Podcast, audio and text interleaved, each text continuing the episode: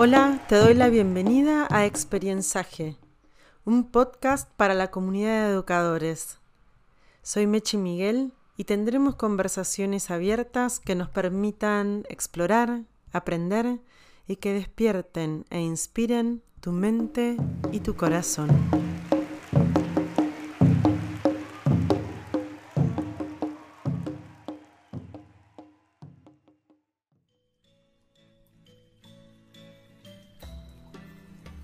Hola, ¿cómo les va? Espero que estén muy bien. Bienvenidos a este nuevo episodio de mi podcast Experienciaje.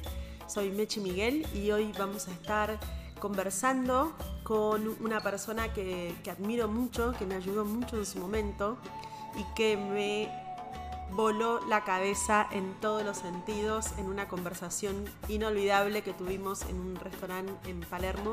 Terminamos con toda la mesa escrita. Él es Eduardo Sáenz de Cabezón, de España, profesor de la Universidad de La Rioja, es profesor en lenguajes y sistemas informáticos. Además es autor de varios libros, su último libro Apocalipsis Matemático. Y lo más novedoso de Eduardo es que tiene su propio canal de YouTube que se llama Derivando y tiene más de 1.300.000 seguidores en ese canal. Sus charlas son vistas por más de 7, 8 millones de personas, charlas TED, charlas de todo tipo.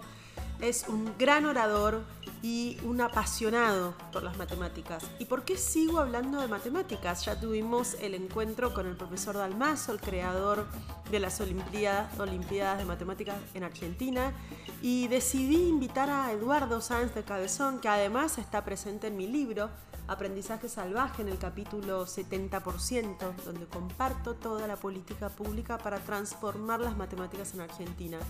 Elegí llamarlo a él porque es un gran divulgador, es una persona que además de su amor y su pasión por la matemática, es un gran comunicador.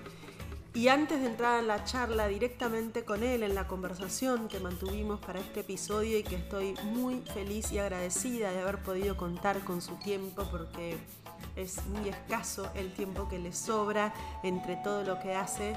Eh, me da mucha felicidad poder compartir con la comunidad de experienciaje esta conversación en la que trato eh, en este episodio, segundo episodio sobre matemática, de seguir indagando un poco esta problemática que arrastramos entre tantos niños, niñas y jóvenes, que es la de su desamor, su desencanto por la matemática.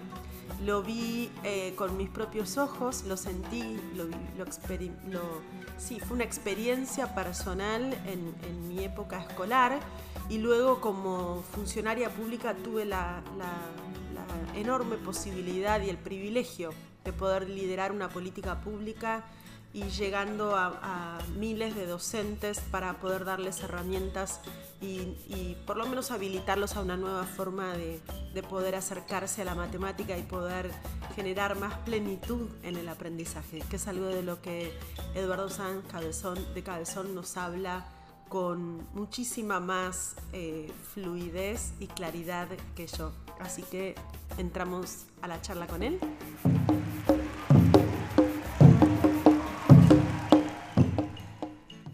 Te vuelvo a hacer la pregunta que es tan interesante sobre eh, la elección, la presencia de la matemática en las carreras profesionales, cómo muchas veces condiciona la elección de jóvenes que podrían tener que a, veces hasta desconocen eh, todas las dimensiones en las que se pueden desempeñar estudiando una carrera con, matemática o de matemática.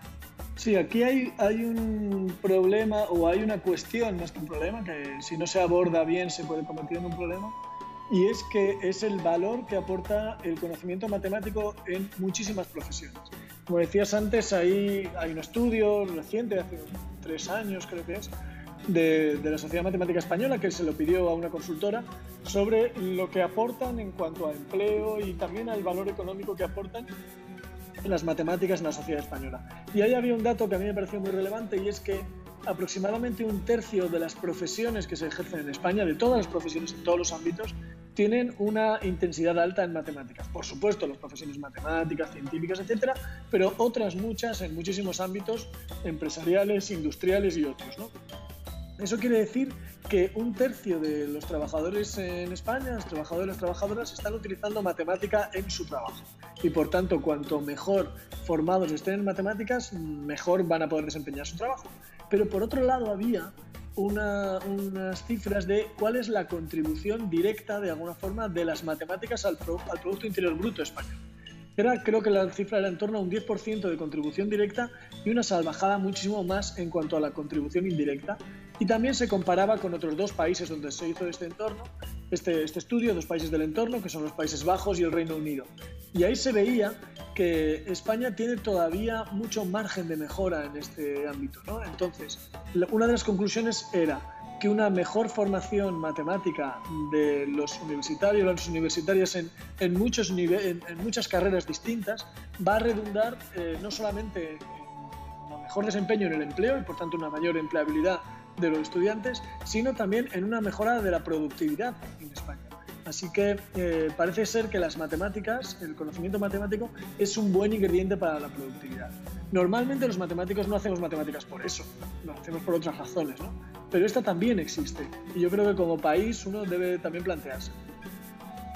Y esto también eh, claramente es aplicable a todos los países. En una sociedad como Argentina eso es estrictamente necesario, pero también es necesario y, bueno, sabes que desde mi lugar hice, traté de hacer un pequeño aporte a transformar la manera en que se aprende la matemática en, en, los niveles escolares. Desde muy chiquitos los niños empiezan a tener una relación con la matemática que salvo los pocos que la aman desde el primer día y tienen un, un enamoramiento a primera vista con, el razonamiento matemático, con lo lógico matemático, con lo abstracto. Son muy pocos eh, los niños y las niñas que pasan por ese momento.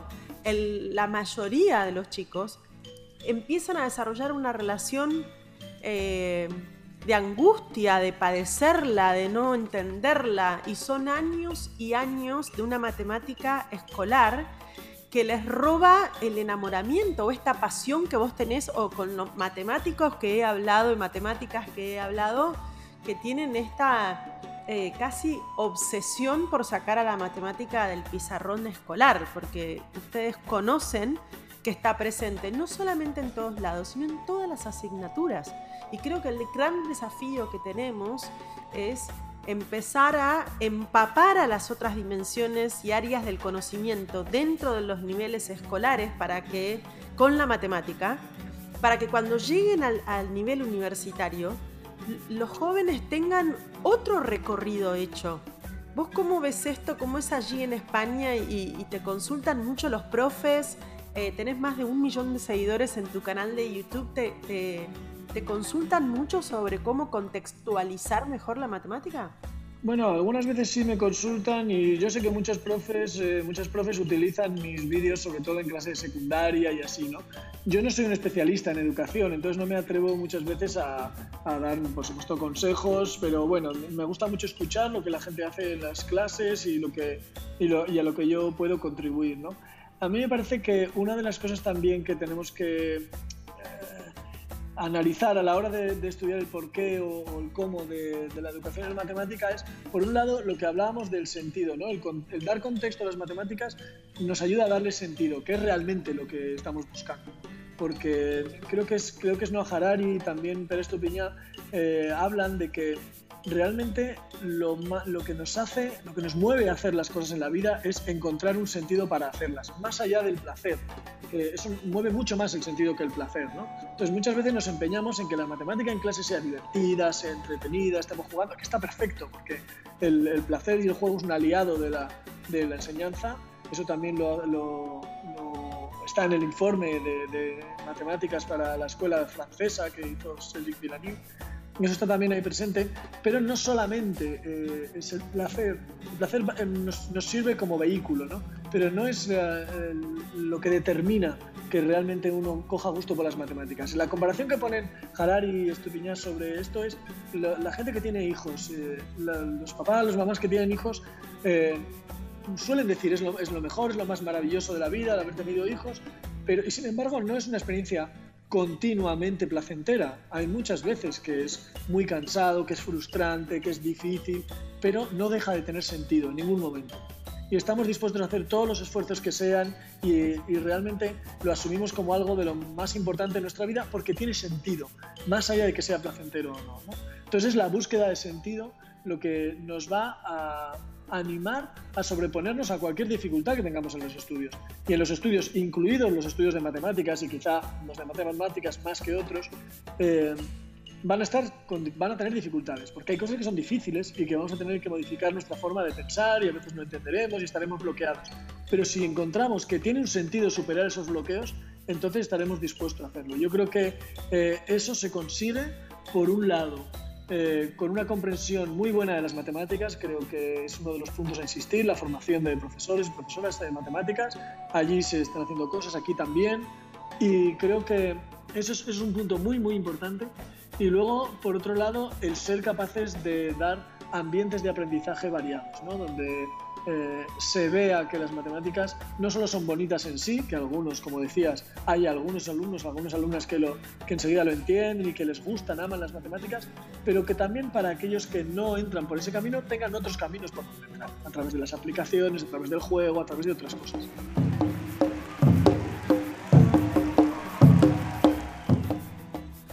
Quedar con este concepto que, dijiste que, es el del sentido en aquello que hacemos, ¿no? Y precisamente en, varias investigaciones aquí en Argentina y en, varias encuestas amplias que hemos hecho para poder entender en su momento desde el Ministerio de Educación de la Nación y en la Ciudad de Buenos Aires también, pero siempre traté de entender y conocer la voz de los estudiantes y precisamente ellos te hablaban de la falta de sentido de la escuela en general a veces, pero en particular de algunas asignaturas entre las que se encuentra matemática liderando el ranking, si querés, de ¿para qué, para qué me sirve esto? Esta pregunta de, te la deben haber hecho mil veces, ¿para qué sirven las matemáticas?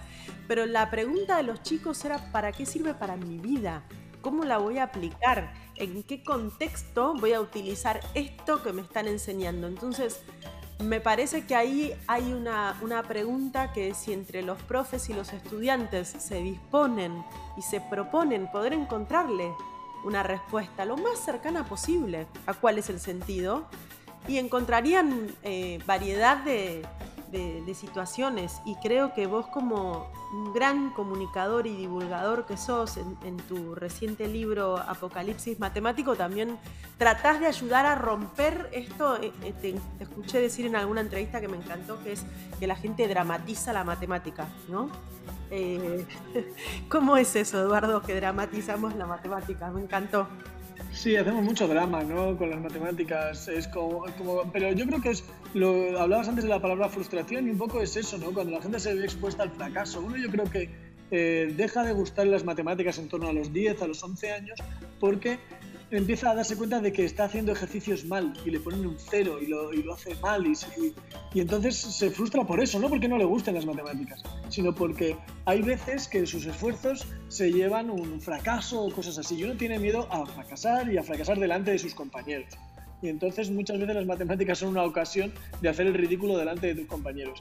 Y eso yo creo que hay que evitarlo un poco, ¿no? Porque, eh, pero de nuevo, vuelvo a que es muy importante ahí la formación de los maestros y maestras porque Mm, deben saber interpretar bien y reconducir bien los errores de los alumnos, ¿no? los, errores de los chicos, porque que un niño haga una ecuación mal, no, no obtenga la respuesta correcta, pues va a pasar, por supuesto que va a pasar, pero es muy interesante saber por qué y qué cosas ha intentado que a lo mejor estaban bien y qué cosas y dónde está el punto en el que ha dejado de comprender o dónde está comprendiendo en una, en una dirección que no, que no es, ¿no? Yo recuerdo muchas veces tengo un espectáculo sobre números grandes y saco a alguien al escenario y le pido que escriba el número más grande y un par, el número más grande que, pueda en 10 segundos. Y hay un par de veces me ha ocurrido, la mayoría de la gente escribe ahí un montón de 9, 9, 7, 8, y un par de veces me ha ocurrido que alguien escribe un 9 enorme. no, no, no un número con muchas cifras, sino un 9 enorme. Entonces digo, claro, es que la palabra grande, ¿qué está significando aquí? Y no es un error, por supuesto da para, da para el humor y todo eso, pero es, ah, esto es un, punto de arranque para decir, mirad, hablamos de grande cuando un número tiene muchas cifras. ¿Por qué? Y relacionamos con la cantidad. Y, y ahí hay un, punto desde el que agarrarnos, ¿no? Y entonces cuando... Bueno, pero, ah, te, interrumpo por esto, porque está buenísimo lo que estás diciendo. Hay que tener la capacidad no solamente de escuchar, el de, de ver y de escuchar ese razonamiento que está siguiendo la persona o el alumno. También tú dijiste en alguna entrevista que me pareció muy interesante que no sos no le hablas igual a tu audiencia de una charla como a, tus alumnos, porque estás parado en el lugar de esperar o de acompañarlos en su proceso de aprender. Una gran falla, y hablo por lo que yo he visto en mis años de experiencia, más de 20 años, eh, acompañando a, educadores y escuelas y demás, en Argentina, en general, los docentes de matemática la mayoría de ellos, se forman de una manera muy didáctica. Ellos estudian la didáctica de la matemática. Y esto en una reunión que eh, se me ocurrió hacer, que no fue la primera que se hizo, pero fue una bien grande e interesante, reunía matemáticos y a pedagogos de la matemática. Tendría que haber llegado Pochoclos a esa, a esa sala, porque fue muy interesante lo que sucedió ese día ahí, salvando los egos, las rispideces, las tensiones, de, Sí, era como un River Boca por poco. Pero creo que para lograr lo que vos estás diciendo, que es poder ver dónde está la falla, tenés que saber. Y muchos docentes no tienen la capacidad, porque no tienen la formación de un nivel matemático profundo para poder entender ellos dónde está el error. Entonces apelan a las fórmulas, esto es así, se hace así, y más vale que no te equivoques porque no sé dónde te vas a estar equivocando. Claro, totalmente. Uno mira el resultado, si el resultado no es lo que debe dar, pues está mal, punto. Y no hay más diálogo ahí. Y entonces nos estamos perdiendo un diálogo en un punto que es muy, muy, muy interesante. Y que además eh, el no entrar en ese diálogo crea mucha frustración porque uno no, como, como alumno, como estudiante, no recibe un, vale, está mal, pero ¿qué puedo hacer para que la próxima vez no esté mal? O qué, y, no, y se encuentra ahí, se topa con un muro de, no, lo tienes que entender, tienes que entenderlo y tienes que hacer, ya, pero es que no lo estoy entendiendo, entonces, ¿dónde está? ¿Dónde puedo darle la vuelta? ¿no?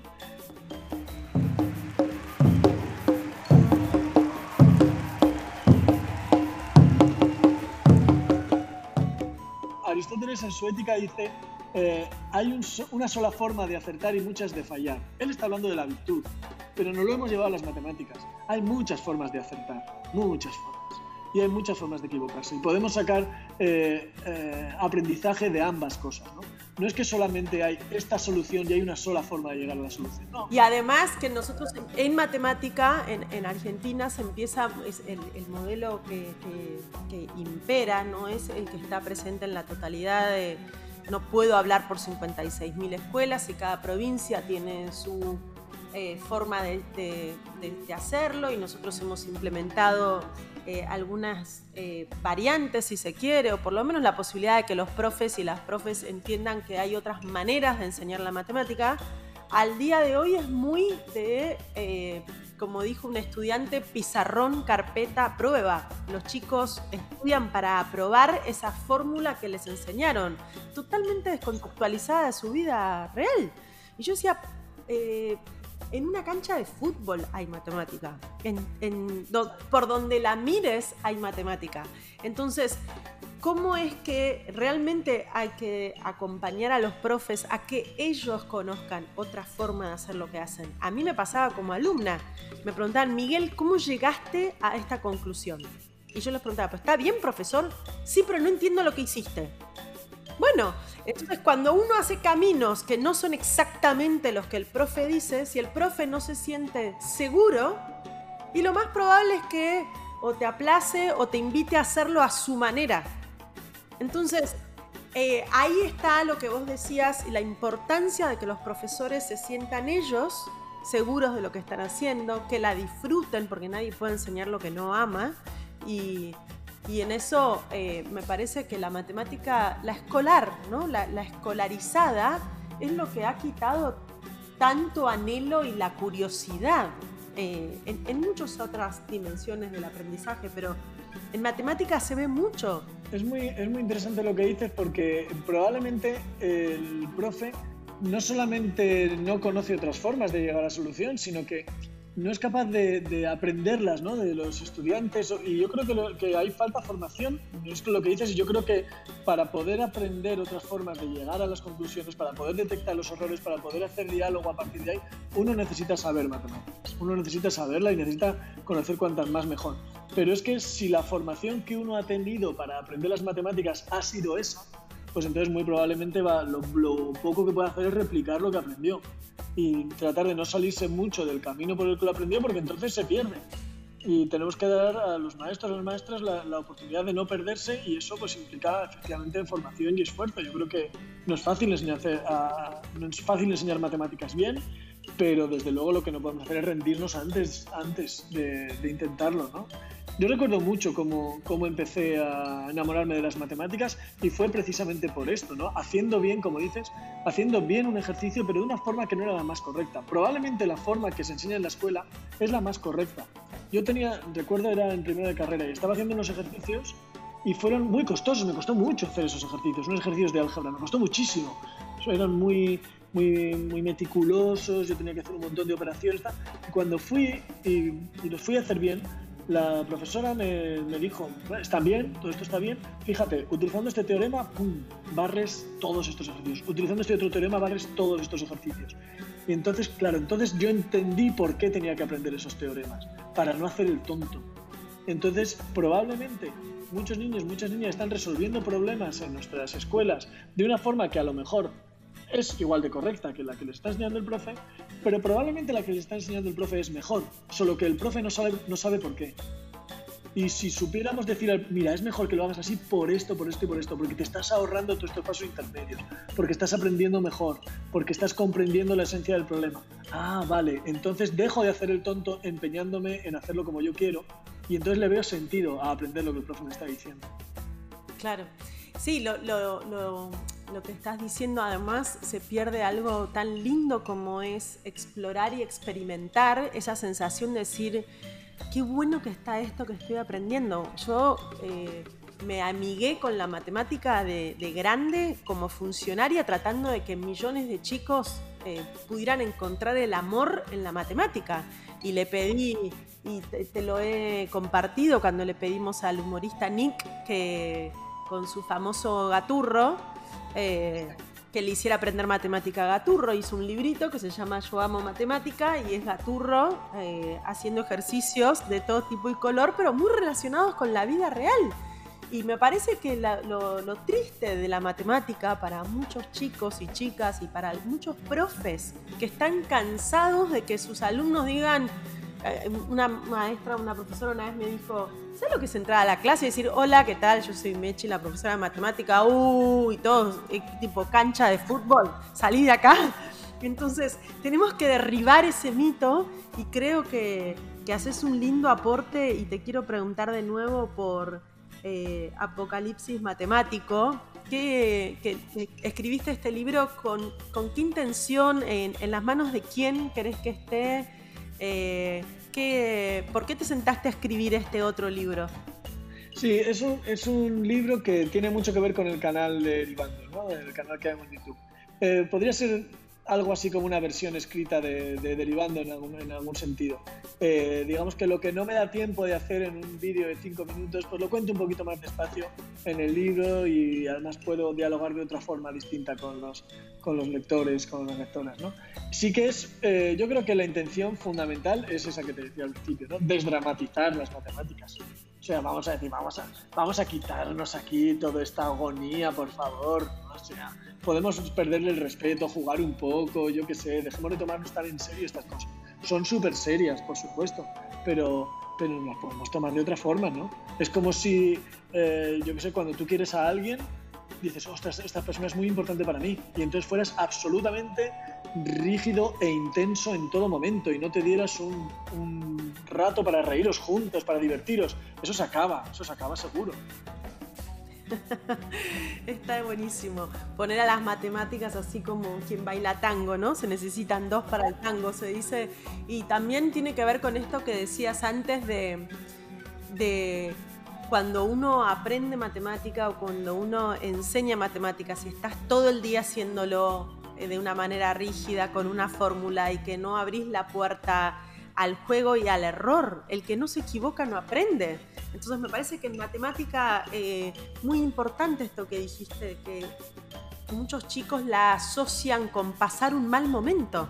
Porque te da vergüenza, porque te mandaban al pizarrón, porque vení y resolvé este problema delante de todos. Eh, entonces, como que en nuestra memoria, nuestro experienciaje, eh, diría, es, es negativo y acumulado en el tiempo, no querés hacer más nada. Entonces viene alguien y te dice, ¿cómo te llamas? Matemática. No, salí de acá. Sí, sí. sí, claro, yo no digo a todo el mundo le tiene que gustar las matemáticas, seguro que no, pero, pero lo que sé seguro es a todo el mundo no tiene por qué disgustarle las matemáticas, eso está claro, o sea, no tiene por qué disgustarle a todo el mundo y hoy por hoy uno de los mejores productos que tenemos en nuestra escuela es el peor valorado.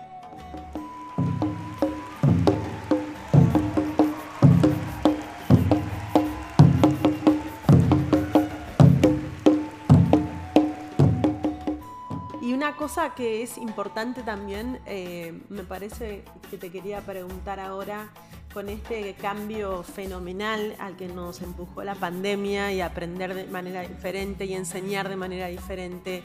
Y me contaba una amiga mía que, es profesora de matemática, eh, lo difícil que fue al principio empezar a enseñar matemática a través de una pantalla eh, muchos profesores se instalaron un pizarrón en su casa y apuntaban la cámara al pizarrón y ya, eso es todo lo que hacen. Yo lo he visto con, con mi hija, el profesor de físico matemática, eh, que yo le doy mi más sentido pésame cuando la veo. Le doy un besito en, la cabeza y le digo, mi amor, que Dios te ayude, no sé, no pregúntale. Y dice, y el profesor, eh, obviamente no voy a dar el nombre, pero el profe dice, eh, hasta acá me siguen y nadie contesta. Yo digo, pero si nadie contesta, tenemos dos problemas, diría Maxwell Smart. ¿Te acuerdas que había una, una parodia que decía Maxwell Smart? Que decía, tenemos dos posibilidades, o que esté muerto o que haya dejado de respirar, decía. Eh, y acá era como lo mismo, profesor, o nadie está entendiendo nada o nadie se anima a preguntarte. Entonces, bueno, yo lo que hablo con mi hija es ayuden a los profesores a mejorar su práctica. Levanten la mano, pregúntenle, ¿y esto para qué me sirve? ¿Cómo le contextualizo? Y en mi día diario, en, mi vida diaria, ¿para qué lo voy a usar? Desafíenlos a hacerles esas preguntas, ¿no? Porque si no, si vos tenés, vos sos profe en la Universidad de La Rioja, sí. ¿Cómo, cómo levantás eh, de tu de tus alumnos cuando venís bien, cuando no venís bien? ¿Cómo hace el profe de matemática para salir de esta es la fórmula y síganla?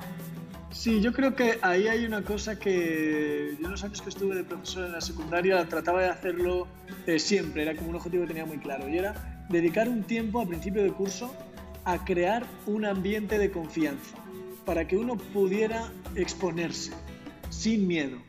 Entonces, eso hace que uno pueda preguntar. Porque muchas veces los estudiantes tienen preguntas pero no se atreven porque el profe puede pensar no sé qué, porque mis compañeros pueden pensar no sé qué. Entonces, mm, generar sin, sin eh, la pretensión de estar enseñando nada en ese momento, pero generar un ambiente en el que uno pueda exponerse, uno pueda tener la confianza para equivocarse, para preguntar, para volver atrás, etc. Yo normalmente lo hacía, eh, hacía una salida, una excursión. Eh, entonces así eh, los chicos me veían de otra forma. Me veían caminando con ellos, no sé qué, haciendo una broma, tal, de otra, de otra forma. No estábamos metidos en las paredes de clase. Y cuando ya estábamos en las paredes de clase, yo ya no era solamente ese señor que entra y da una clase según está, sino era con aquel que me fui de excursión hace unos días. Entonces, igual que por el camino hemos estado hablando de no sé qué, pues ahora le puedo decir, oye Eduardo, ¿y eso? ¿Eso para qué sirve? ¿O eso, eso que os ahí está bien seguro? ¿O no entiendo esta cosa? Tengo ese, esa confianza para preguntar. A mí me parece importantísimo, porque la escuela muchas veces es un ambiente donde todo está como en unos papeles, en unos roles muy asignados. Y entonces salirte de ese papel es, requiere mucha valentía. Yo entiendo que un niño, una niña con 13 años requiere mucha valentía para preguntar. Entonces vamos a, vamos a hacer que, no, que preguntar no exija ser valiente sino que preguntar sea algo natural. Y entonces sí, entonces podremos entrar en, un, una educación mucho mejor. Yo creo mucho en una educación basada en preguntas más que en respuestas. ¿no? Y recuerdo que había un profe que era Rota, Giancarlo Rota, que fue creo que el único profesor en el MIT que fue profesor de matemáticas y de filosofía. Él hacía regalos a sus estudiantes, que, al, estudiante que hicieran las mejores preguntas en clase, no a los que dieran las mejores respuestas.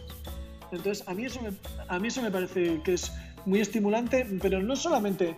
Luego quiero de las respuestas, por supuesto, por supuesto. Y ahí va a estar el contenido. Yo no renuncio al contenido y a las partes difíciles y a las partes aburridas. Pero eh, si uno es capaz de preguntar, eso tiene un sentido también para él. Es buenísimo lo que estás diciendo. Hay, un doctor en educación que es Tony Wagner, que es profesor de la Universidad de Harvard, que tiene un libro escrito y precisamente él lo que plantea en este libro es la necesidad de que los profesores habiliten a sus alumnos a preguntar. Muchas veces eh, el profesor, por miedo a no saber la respuesta, porque vos en cualquier otra disciplina más o menos podés, aunque sea por experiencia personal, podés acercarte, además de tu conocimiento, a una respuesta. En matemática, el no saber queda en evidencia en el instante. Entonces muchos profesores ni siquiera habilitan esa pregunta. Entonces también el profesor, a mí me pasó una vez en la Universidad de Singularity, un profesor que me dejó helada de, amor, me dije, ah, este profesor es para, esto es para anotarlo y un alumno le hizo una pregunta y él eh, era una persona hiperformada. Le dijo, te felicito por tu pregunta, es excelente, no tengo ni idea de la respuesta. Si querés, eh, después de la clase, chicos, los invito a todos a tomar algo y encontramos entre todos la solución. Y así fue. Nos fuimos todos a tomar unas cocas light y unas sodas porque era el mediodía y estábamos todos en una mesa tratando de encontrar y el profesor fue el que habilitó ese instante de decir, ¿saben qué? No lo sé. Y lo que a veces pasa es que los profes tienen miedo a no saber. Entonces es lo que vos decís me parece re lindo para todos. Todos nos tenemos que poder permitir preguntar. Preguntar está bien, es parte del proceso de aprender. Más en matemática, que es algo que a lo que sabemos que le tenemos respeto, que como vos decís, eh, hay que animarse a preguntar, pero bueno, hay que tener un profe que, te permita eso. Exactamente. yo, lo veo, eh, fíjate, en, los congresos científicos, cuando los científicos vamos de congreso, eh, de la disciplina que sea, pero también en matemáticas, tú das tu charla. Tú das tu charla sobre un tema en el que probablemente eres la persona que más sabe del mundo en ese tema, porque es tu especialidad. Y, no solo es que la persona que más sabe del mundo en el tema, sino que probablemente eres la única persona que estudia ese tema. Entonces, eso pasa, porque los científicos somos hiper especializados en nuestras cosas. Pero hay un turno de preguntas. Y ocurre muy frecuentemente, muy frecuentemente. Cuando alguien hace una charla, esa persona es la que más sabe del mundo sobre ese tema, alguien le hace una pregunta y esa persona, que es la que más sabe del mundo, dice, no lo sé, no lo sé, es muy buena pregunta y eso estimula eh, mi propia investigación. Entonces, ostras, eh, si esto se lo, lo, dice la persona que más sabe en el mundo del tema, ¿cómo no lo va a decir un profe? ¿Cómo no lo voy a decir yo en mis clases? Que no soy la persona que más sabe del mundo de los temas que estoy explicando. Por supuesto. Lo que pasa es que si generamos ese ambiente en clase de matemáticas donde es un permanente suelo de lava que el que lo pise muere, pues entonces, claro, nadie, nadie se va a atrever a pisar. Claro.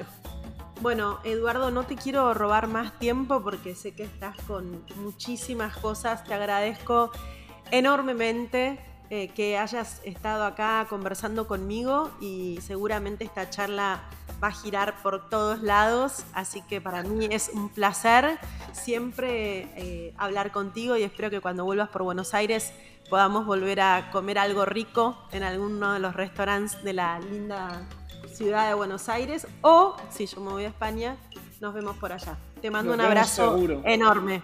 Nos vemos seguro. Un abrazo y muchísimas gracias por traer también estos temas. ¿eh? Muchísimas gracias.